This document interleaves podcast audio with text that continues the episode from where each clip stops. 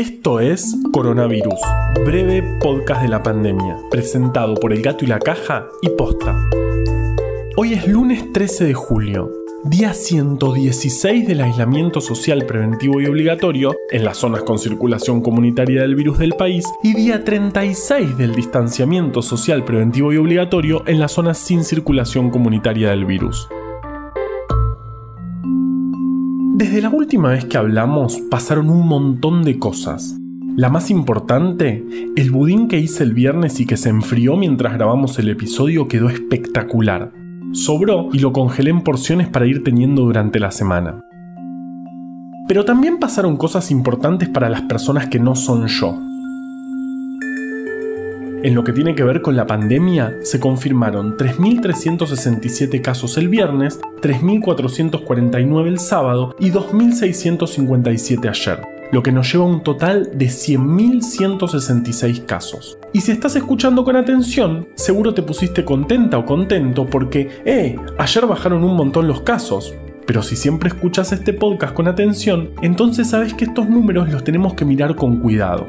Los fines de semana suele haber menos registro de casos y de cualquier modo siempre tenemos que mirar tendencias y no datos aislados. Pero en principio, lo admito, son datos positivos y muestran una leve desaceleración en el AMBA, donde ayer se concentraron el 89,8% de los casos. Veremos con el correr de esta semana si esta tendencia se mantiene y a partir de ahí las autoridades verán si es posible permitir ciertas actividades luego del viernes, que es cuando finalizaría tal vez esta fase de aislamiento.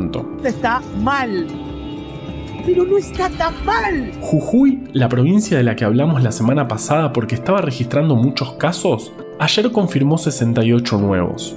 En total ya tienen 462. La mayoría de ellos son personal de salud y de una empresa minera.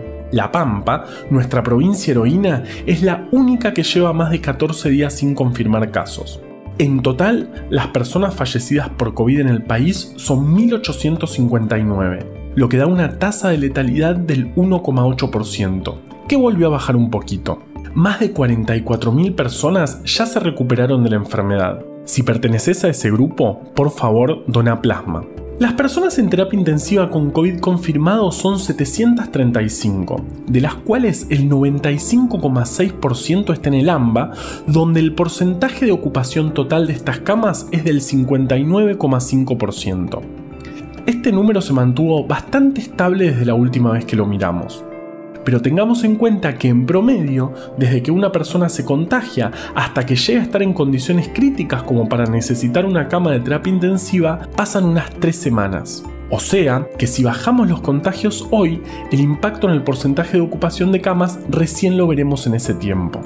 Ahora vamos con Vale y sus consejos espectaculares.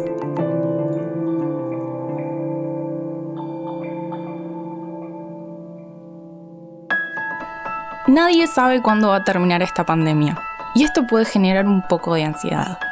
Pero también es cierto que muchas personas se acostumbraron a esta nueva normalidad y la posibilidad de volver a la anterior implica un cambio tan grande que solo pensar en eso también puede generar estrés.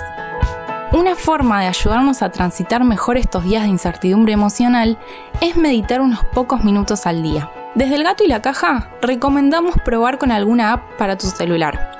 Hay muchas, Calm, Waking Up o Headspace, por nombrar algunas. Algunas son completamente gratuitas. Otras tienen un periodo de prueba. Algunas están en español, otras en inglés. Tenés que encontrar la que más te guste. Si lo usamos bien, el teléfono puede ser un gran aliado. Bueno, llegamos al final del microepisodio del lunes, pero tenemos toda una semana por delante. Lo bueno es que de a poco los días son cada vez más largos. Y viene mi mes preferido, agosto, que mezcla frío con días largos. Qué espectacular que sos agosto, no como ese estúpido marzo que trae calor, días cortos y pandemias. ¡Ay, estúpido y sensual Flanders! Coronavirus, breve podcast de la pandemia, es una producción original del Gato y la Caja junto a Posta. Yo soy Juan Manuel Carballeda. Valeria Sanabria te aconsejó desde el armario. Quédate en tu casa y nos escuchamos mañana.